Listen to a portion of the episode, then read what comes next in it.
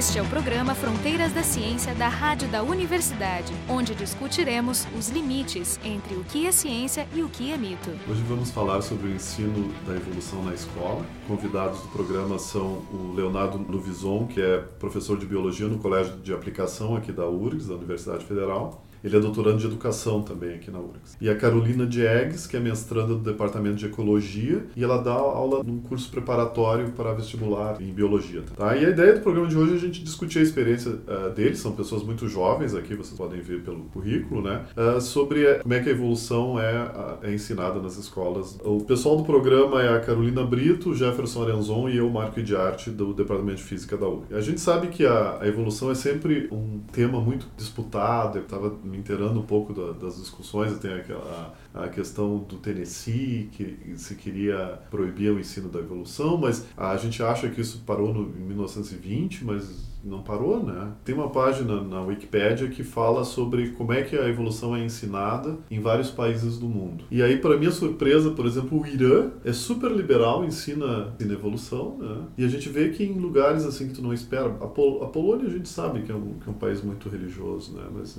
nos Estados Unidos tem, dependendo do estado, tem grandes movimentos contra a. Acho que os Estados Unidos, é, para mim, é a maior contradição. Isso, exatamente. Porque, na verdade, a gente, para mim tem duas coisas países junto, né?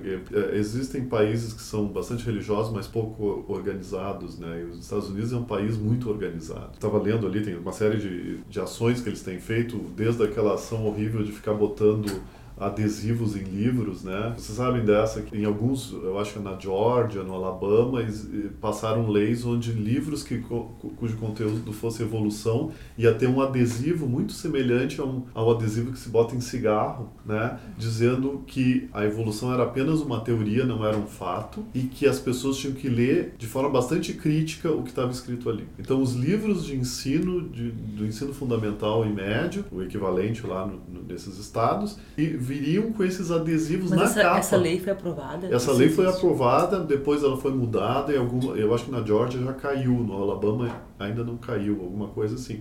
Mas os livros viriam com esse, com esse indicativo que as pessoas tinham que ter cuidado com eles. Nessa página ela diz a seguinte coisa sobre o Brasil. Ela diz assim: no Brasil, o ensino do criacionismo nas aulas de educação científica é proibido pelo, pelo MEC. A educação religiosa não é proibida como tal, mas a Constituição Federal afirma que o governo não pode nem impor, nem promover, nem financiar qualquer religião. Por lei, o Brasil é um Estado laico. Aí tem esse, esse comentário. Em 2004, no entanto, os professores de educação religiosa nas escolas do Rio de Janeiro começaram a apresentar o criacionismo em suas aulas como fato científico. A prática foi diretamente iniciada por políticos no poder que promoviam suas visões religiosas e pessoais, e a sua ação causou protestos de cientistas brasileiros. Posteriormente, no Congresso, a bancada religiosa tornou-se cada vez mais influente. E assim vai.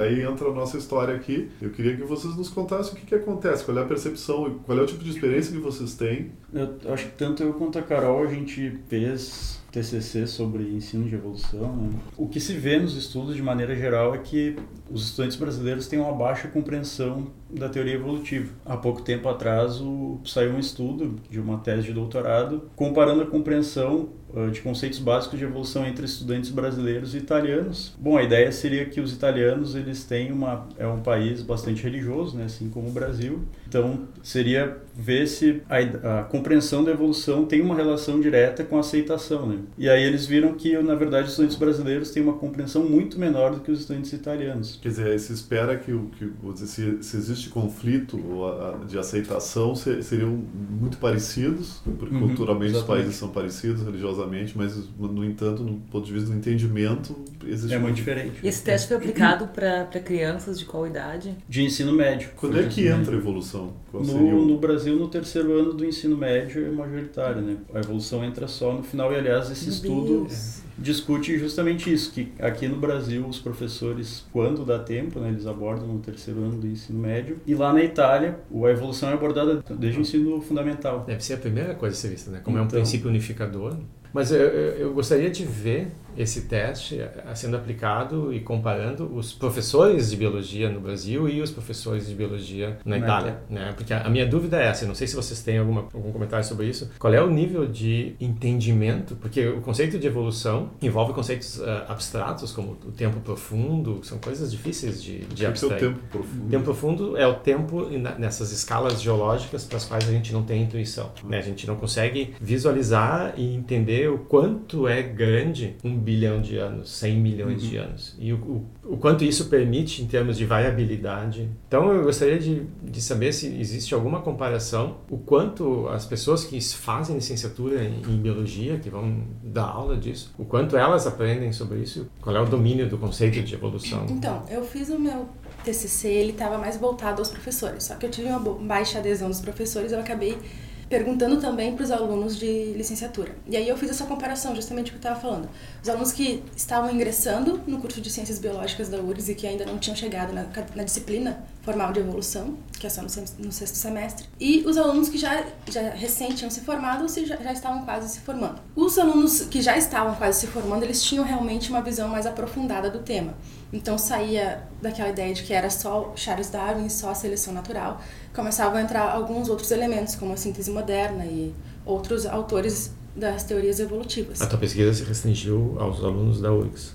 Ou tu... Aos alunos da URGS. Os, os, os, meus colegas de universidade se sensibilizaram, assim, por eu precisar de, de dados. então, ou seja, teus dados não, não, não abarcam, assim, todo o espectro heterogêneo do não. ensino no Brasil. Não. Uh, mas recentemente eu estava lendo um artigo justamente que faz um estudo com os professores do Distrito Federal e com mais alguns professores do Brasil. E é uma coisa bem interessante. A pergunta era o quão fácil eles achavam ensinar os conteúdos de evolução. A grande parte dos professores diziam que era muito fácil ensinar os conteúdos de evolução. O único conteúdo que tinha mais ou menos uma equivalência entre ser difícil e fácil de ensinar era a variação alélica e surgimento de alelos parte mais de biologia molecular mesmo. Então, talvez isso seja um reflexo de quão superficial são os conhecimentos desses professores, que quando se formaram, tiveram formação seus cursos de graduação, era uma visão mais superficial também. Então, quando eles vão ensinar a evolução, eles ensinam a seleção natural, eles ensinam Charles Darwin e Lamarckismo, que são os principais conteúdos ensinados hoje nas aulas, pelo menos. É, na verdade é o que se encontra em livros didáticos, né? E a evolução, o, tu trabalha com conceitos complexos e contraintuitivos, como o pensamento populacional, né, que é difícil desenvolver num estudante, ou a ideia de que a população está mudando ao longo do tempo, né? Às vezes eles pensam em termos de indivíduos, mudando, né? mas é, uma, é um pensamento estatístico, né? Tu pensar em seleção natural não é simplesmente uma, enfim, uma história né, evolutiva que tu conta. Algo Qual seria, assim, tipo, o erro mais comum, assim? Não, não sei o que vocês vão responder, mas eu chutaria que é o fato de dizer que evolução é seleção natural. Pois é, evolução é muito mais complexo do que só a seleção natural, né? Na verdade, tu pode estudar ela, ela em diferentes níveis hierárquicos né, de organização biológica, por diferentes mecanismos, o, por exemplo, no nível populacional tem os mecanismos mais conhecidos, seleção natural, deriva genética, migração, mutação, mas tem outros processos mais complexos em nível molecular e também em relação ao desenvolvimento biológico, né, que é uma área que está tá cada vez mais em voga na biologia evolutiva. Bom, eu acho que isso não não, não deve entrar, claro, né, no ensino básico. Isso, isso parece que tem é mais tu, profundo. O que tu me, Mas... os, os, temas que tu me elencou me dão a entender que eu teria que começar no ensino fundamental já, botar as primeiras sementes para conseguir no ensino médio chegar a uma, uma teoria coesa. O, ou então, assim, a minha a minha posição pelo menos é que tu não precisa, por exemplo, ensinar a seleção natural para ensinar a evolução. Por exemplo, no ensino fundamental, tu pode falar de evolução com os estudantes discutindo o digamos o pensamento evolutivo. Eu vou dar um exemplo assim, talvez que seja mais palpável. No oitavo ano do, do ensino fundamental, uh, tradicionalmente se ensina corpo humano. O que, que um professor de ciências vai discutir sobre corpo humano com os estudantes? Ele vai ensinar o sistema, sistema cardiovascular, respiratório, etc. Quando muitos professores de ciência todo ano tem essa tem a impressão, alguns alunos chegam no final da aula e falam: "Ah, professor, como como o corpo humano é perfeito?". Bom, o que que o estudante está pensando quando ele fala que o corpo humano é perfeito? De que existe um planeta planejamento né, do corpo e que todas essas estruturas funcionam perfeitamente. Então, como que a evolução pode entrar, por exemplo, nesse conteúdo? Tu pode discutir as marcas evolutivas que, tão, que estão no nosso corpo. Né? Ou seja, aquelas pequenas imperfeições que são inexplicáveis. Né? As imperfeições, por exemplo, tu pode discutir a epiglote, que é uma coisa muito grotesca, né? tu fechar ali a tua laringe, um monte de gente morre engasgada todo ano porque... Não, e tu, e tu pode também dar a ideia de que essa aparente perfeição é resultado de milhares, milhares de anos de Exatamente. evolução.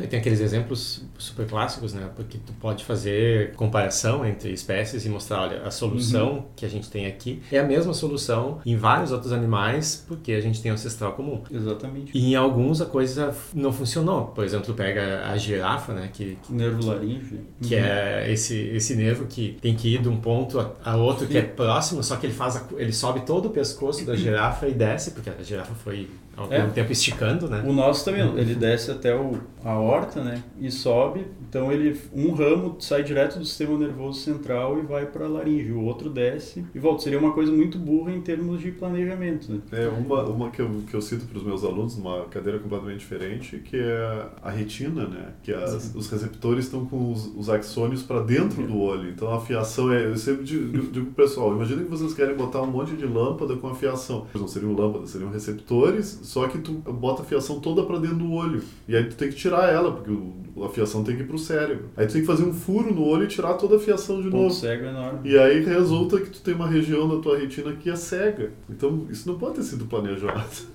Principalmente porque tem outros animais que não são assim. Tem vertebrados que a fiação sai pro lado certo, né? Então tu fica pensando, não é que a natureza não sabe fazer. Tu tá discutindo história, né? Tu não tá discutindo planejamento quando tu discute isso. E isso é desenvolver o pensamento evolutivo nos estudantes. Tu não precisa ter um conteúdo formal, Claro. digamos assim, falar seleção natural, bom, é reprodução e sobrevivência diferencial. Tu tá falando de história do corpo humano, tu tá discutindo evolução com eles. É isso que falta, eu acho, agregar durante o ensino básico, todo para que os estudantes tenham E uma... que basicamente a evolução é gambiarra. Então, na verdade, a evolução ela tinha que perpassar toda a biologia desde o começo, né? E, mas não se faz isso por quê? Como é na Itália, como é? Eles, na Itália, tu tinha dito que eles aprendem desde o começo? É, eu vi uma entrevista, na verdade, do professor Nélio Biso, né, que foi o orientador desse, desse estudo, que é um professor que trabalha com ensino de evolução no Brasil há muito tempo, e ele foi lá na Itália, acho que ele conhece um pouco também o sistema de ensino lá, e ele disse que lá, desde a educação infantil, na verdade, eles discutem ideias evolutivas, assim, bastante incipientes, e depois, né, tu aumenta a complexidade dessas ideias. Porque se a evolução trabalha com conceito, com senso comum, conceitos que são muito arra- arraigados, como antropocentrismo, tempo profundo, que é muito difícil, né? Ah, pensamento populacional, como eu já disse. Tu, não adianta só ensinar seleção natural, né? O, o estudante tem uma série de outras lacunas. No Plano Nacional Curricular, as aulas de ciência e biologia deveriam ter como eixo integrador o evolutivo ecológico. É isso que a gente Ah, queria. isso, isso- isso está então no Isso plano. está no Plano Nacional Curricular. As orientações curriculares têm isso. Né? Desde os anos 90 aqui no Brasil tu encontra. Desde 96, depois 2002. Tá, mas qual é o processo entre o, o PNC e o currículo numa, numa escola específica? Porque em algum lugar essas coisas mudam. Então, Então, os currículos eles podem seguir o que foi promulgado depois, que é o PCN+, que são orientações para a escola formar o currículo, mas novamente são só orientações. E aí nessa orientação eles têm um currículo certinho ali, com várias opções. O professor pode botar a evolução biológica no primeiro semestre do primeiro ano do ensino médio, ou então no último semestre do terceiro ano do ensino médio. E aí ele escolhe o que ele quer fazer. Apesar de existir essa sugestão de que seja um eixo integrador, mas o que a gente vê ainda nos currículos é o que ainda está presente nos livros didáticos, que é, primeiro, a gente vai ver a biologia celular. Aí depois da biologia celular a gente passa para os sistemas e os órgãos. Aí depois a gente vai para seres vivos. São co- conhecimentos muito estanques assim. Termina um, começa o outro. Então talvez isso ainda seja um, um reflexo histórico assim, de como se constituíram os currículos brasileiros. Então, então, na verdade, tem toda uma tradição Uma dos tradição. professores que aprenderam assim e passam assim. Então, Isso, na universidade, inclusive, né? É uma Uhum. crítica também de que a evolução não é um eixo central nem no ensino de biologia no ensino vocês disseram começa no sexto semestre a cadeira, né? Então, Mas- o que acontece é que os professores, o- eles chegam né, na escola sem ter essa visão da evolução como eixo central. Uh, historicamente, a teoria evolutiva ela congregou as disciplinas, ela é uma, unificadora da biologia como um todo, né? E quando o professor chega na escola, muitas vezes ele se ele toma como base o que tem no livro didático. E o que a gente tem no livro didático foi isso que a Carol comentou. Agora, recentemente, alguns livros estão mudando, né, um pouco, eles, eles trazem evolução antes uh, do terceiro ano, tentam discutir ideias evolutivas desde o início. Vocês acham que pode acontecer do professor evitar discutir evolução, jogar lá para o final do terceiro ano, para, bom, de repente nem dá tempo, eu já não discuto, para evitar com, conflito com os alunos, com as famílias, uma das professoras que eu entrevistei na minha pesquisa, ela disse: Olha, eu não gosto de falar sobre isso porque sempre tem alguém que levanta a mão e é contra na sala de aula. Então, são palavras dela. Ela disse: Então eu digo para eles: Ó, isso aqui é o que eu tenho que dar para vocês, vocês olhem e não tem discussão. Porque ela se sentia desconfortável em falar isso e ela não tinha um preparo, talvez acadêmico, uma discussão na escola dela sobre como abordar com esses alunos que têm esse.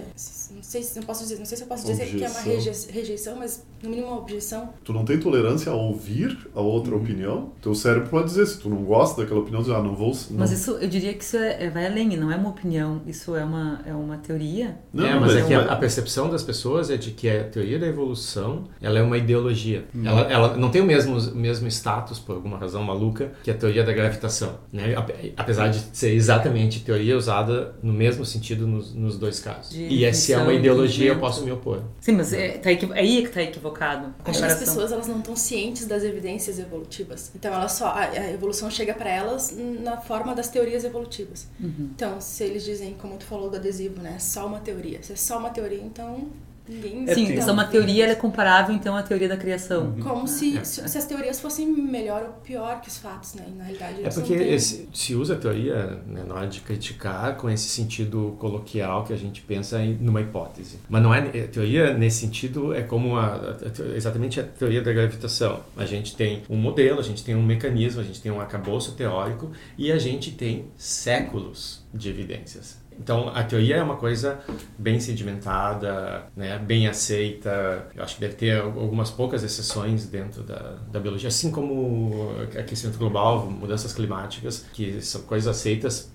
praticamente a maioria da, do, dos cientistas. É, isso é uma coisa curiosa, tu falou isso, tu ligou aleatoriamente ao aquecimento global, mas quando eu estava lendo sobre as, essas leis que têm sido passadas em alguns estados americanos, elas sempre apontam para aquecimento global e evolução. Quem nega uma, nega a outra. Isso, por alguma razão. É, recentemente a gente teve o congresso, acho, do, do design inteligente né, no Brasil, ah, eles lançaram um manifesto em que eles defendem a ideia de que deveria se ensinar a controvérsia, né? Aquela, aquele mesmo papo nos Estados Unidos aqui também. Porque existe essa compreensão de que, bom, a, a teoria do design inteligente ela é uma, uma segunda via, digamos assim, da evolução. Né? Só que por exemplo, por que, que um professor deveria ensinar essa teoria concorrente, digamos assim, se ela não é aceita pela comunidade científica? Né? Então, qual vai ser o, o nosso critério daqui para frente? Se qualquer ideia maluca que aparecer, a gente tome como concorrente. Esse é o exemplo do, da AIDS, né? Por exemplo, tem teorias de que o HIV não causa AIDS. A gente tem, tem muita gente trabalhando com HIV, com AIDS, nesses 30 anos, mostrando a evolução do vírus, enfim, uma série de coisas. E aí, é, não existe quase nada de aceitação na comunidade científica, né? Assim como design inteligente. E por que, que eu vou tratar na minha aula de, eh, de biologia, né, se eu tenho tempo menor também, por que, que eu vou tratar essa teoria concorrente? E existe uma confusão entre as, como a Carol falou, as evidências né, da evolução e a teoria ou, as, ou algumas explicações em relação à evolução. A, gente, a teoria evolutiva ela muda ao longo do tempo, como qualquer ciência. No início do século XX, metade do século XX, a seleção natural tinha um, tinha um poder explicativo para a evolução como um todo muito grande. Hoje em dia se discute outros processos, não se invalida a seleção natural, é simplesmente poder explicativo na evolução como um todo. Que tem múltiplos isso, mecanismos. Exatamente. Isso não contradiz de nenhuma forma a evolução como fato. É como a gente está explicando a evolução e às vezes as pessoas confundem, né? Uma das coisas que eu notei, eh, de novo voltando ao negócio da legislação, é que em algumas legislações nos Estados Unidos eles queriam trocar a palavra evolução por mudanças temporais. Eu imagino que quando tu fala em evolução, tu entende especiação também. Tu, ah, tu fala aparecimento de espécies. Agora, se tu fala só em, em, variações temporais, bom, envelhecimento é uma variação temporal. Né? A diferença de um pai com um filho é uma variação ah, temporal, sim, mas não necessariamente significa tem, aparecer tem vertentes que acreditam que, que, tudo foi criado, mas depois elas se modificaram. Uhum. Exatamente. É, então Está relacionado com, com o pecado original. Então, depois que saímos do Éden, as pessoas estariam se. e os seres vivos estariam se degradando. Ah, então tu E é em algumas aceitável. religiões que usam ali a Bíblia, eles aceitam essa mudança, pelo menos. Queria ter uma ideia do que está acontecendo nas nossas salas de aula no Rio Grande do Sul. Por exemplo, vocês têm ideia de qual é, qual é a fração dos professores de biologia que são criacionistas? Em números eu não sei, mas assim, a evolução biológica ela não invalida uma crença no Criador, né? Então tem muitas pessoas que conseguem conciliar essas duas ideias, pensando, bom, então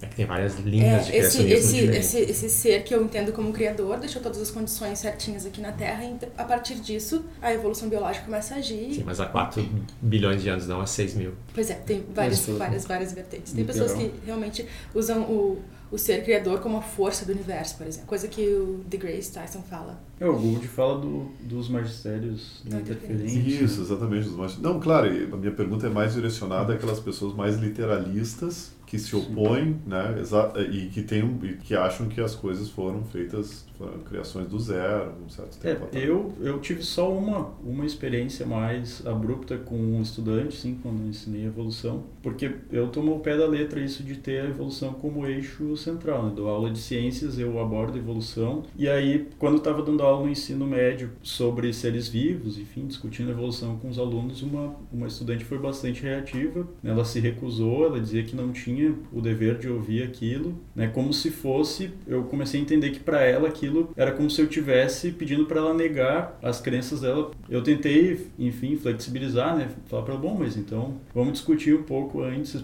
tentar entender a teoria evolutiva, né? alguns princípios evolutivos para depois tu, tu re- realmente recusar ou não, mas ela se negou completamente, sim. Então eu não sei exatamente como que tu, como que um professor de biologia, quando acontece esse tipo de situação em sala de aula, como exatamente a gente deve agir, né?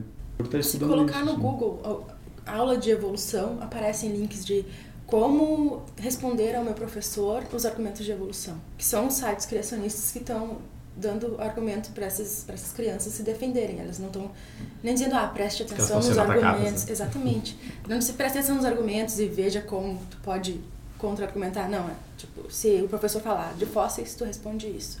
Se o professor falar disso, tu responde aquilo. É uma coisa assustadora É, quase. E não ouça a réplica, ou a tréplica, se eu não me engano. É, exatamente. Tu nega toda. Tu, tu, não, tu nega ouvir sobre aquilo e ouvir a argumentação do outro. Tu fica só com aquela tua. Cria uma, uma situação muito complicada, né? Por exemplo, no, no caso da aluna que se nega a ouvir, ah, depois tu vai ter avaliações da pessoa e, bom, o que que tu faz? A pessoa não foi à aula, não aprendeu o conteúdo, e aí tu tem que avaliá-la, ela, vai, ela vai reprovar. É, no meu caso eu não tive eh, problema com os pais, assim, mas eu sei de casos de professores que os pais, né, que existe uma pressão dos pais também. Então eu imagino que com, com essa abertura ah, da escola sem partido, com um congresso né, bastante conservador, talvez os professores ah, de biologia tenham problemas daqui para frente, né? Se Claro. tiver um suporte legal para os pais ah, agirem, entre outras coisas, né? Sim, eu puder Não vai ser atacado. Eu considero que é a introdução do ensino de criacionismo tá, é um dos pilares es- escondidos né, na, na introdução do projeto. Não é dito explicitamente. Né, o que eles querem é constranger os professores para que tu evite, né? Eu vou, me, eu vou me complicar se eu, ensino, se eu discutir isso aqui. Então, Exatamente. vamos disfarçar, vamos falar só das ervilhas lá do Mendel e, e fica nisso. Mas o, o- Né? pelo menos assim, o, re- o retorno que a gente tem dos professores que participam do curso de biologia evolutiva que a gente faz aqui na É, UFRGS. vocês fazem um curso de biologia evolutiva para a formação de professores, né? Isso, é, a gente, o curso iniciou com um grupo de amigos que estuda evolução, enfim, e aí a gente queria criar um espaço para discutir as novidades ah, na teoria evolutiva, né? E também para divulgação. Então a gente começou a convidar outras pessoas e montou um curso. Está sendo bem legal que os professores ah, estão vindo e a gente tem discutido, né? E o retorno desses professores é que eles, eles já abordam o criacionismo nas aulas de biologia, mas não como uma teoria científica alternativa à teoria, às teorias evolutivas, que é a ideia do, do design inteligente agora, com o Congresso de Design Inteligente. Mas de mesmo o design inteligente não é uma, uma teoria científica, né? Eles não Exatamente. conseguiram até hoje produzir uma evidência, né? Da tal Uhum. complexidade irredutível que eles, que eles alegam, né? Não tem nenhum exemplo. Mas como, como surgiu o design inteligente? Comentou do caso lá do julgamento no Tennessee, que é em que era Esse é pro- o julgamento do macaco. Exatamente. Tem no Netflix o filme. É, o ele- É o Stokes, né? O vento o será Stokes, é, foi em 1925 que 25. começou toda a coisa. Tá. Mas enfim, na, nessa- na época desse julgamento, o ensino de evolução ele era, ele era um crime nos Estados Unidos. Em alguns lugares. Em alguns lugares, sim. E, então começou todo esse movimento para o ensino de evolução e aí chegou um momento em que passou a ser uh, legal ensinar o criacionismo. Então, como inserir o criacionismo de novo nas escolas? Ele passa a ser chamado de design inteligente. Então, tu tira a palavra criador e usa o designer e começa com os argumentos de que, bom, isso então se a gente tem elementos de complexidade redutível, como tu falou, a gente consegue fazer argumentos científicos a esse respeito. E essa é a lógica que vem se crescendo. É, essa, essa é a mais. lógica da cunha, né? não confundia com o cunha, mas é, que é assim, quando eu vou cortar, cortar lenha, eu introduzo uma, uma cunha numa pequena fresta, depois eu bato e aquilo acaba rompendo a lenha. Então, como é que eu posso in- introduzir criacionismo? Então, vamos disfarçar né, de ciência e depois que está lá dentro fica, fica tudo mais fácil. Né? A, a minha preocupação com isso é a seguinte: nos Estados Unidos existe muita organização entre, entre os cientistas, entre comunidades céticas, para combater esse tipo de, de movimento. Eu acho que no Brasil a gente não tem essa massa crítica. A gente está seguindo os Estados Unidos lá com uma defasagem de uns, de uns 20, 30 anos. Então nós vamos passar pelo mesmo processo que eles passaram de tentar introduzir esses conteúdos em sala de aula. E eu tenho sérias dúvidas de o quanto a gente vai conseguir opor. Eu tinha visto algum tempo atrás, mas assim, em termos do grande público, a- qual é a aceitação do, de- da teoria da evolução no Brasil? Tem umas coisas bastante interessantes ah, em relação à aceitação de teoria da evolução, evolução biológica dos animais e plantas Uhum. e a evolução biológica humana. Aham. Parece que para a grande maioria das pessoas são duas coisas diferentes. Aham. Quando a gente fala em qual aceitação, você concorda que os seres vivos se originaram de ancestrais e se modificaram através de mudanças? Uma frase simples. Concordo totalmente. Você concorda que os seres humanos se originaram de ancestrais, um ancestral comum com outras espécies, se modificaram através de mudanças? Discordo totalmente, ou, disco- ou concordo parcialmente. Isso seja, de uma forma geral. O ser humano é um, é um ser à parte, né? É, porque Né? basicamente é a tônica das religiões. Claro.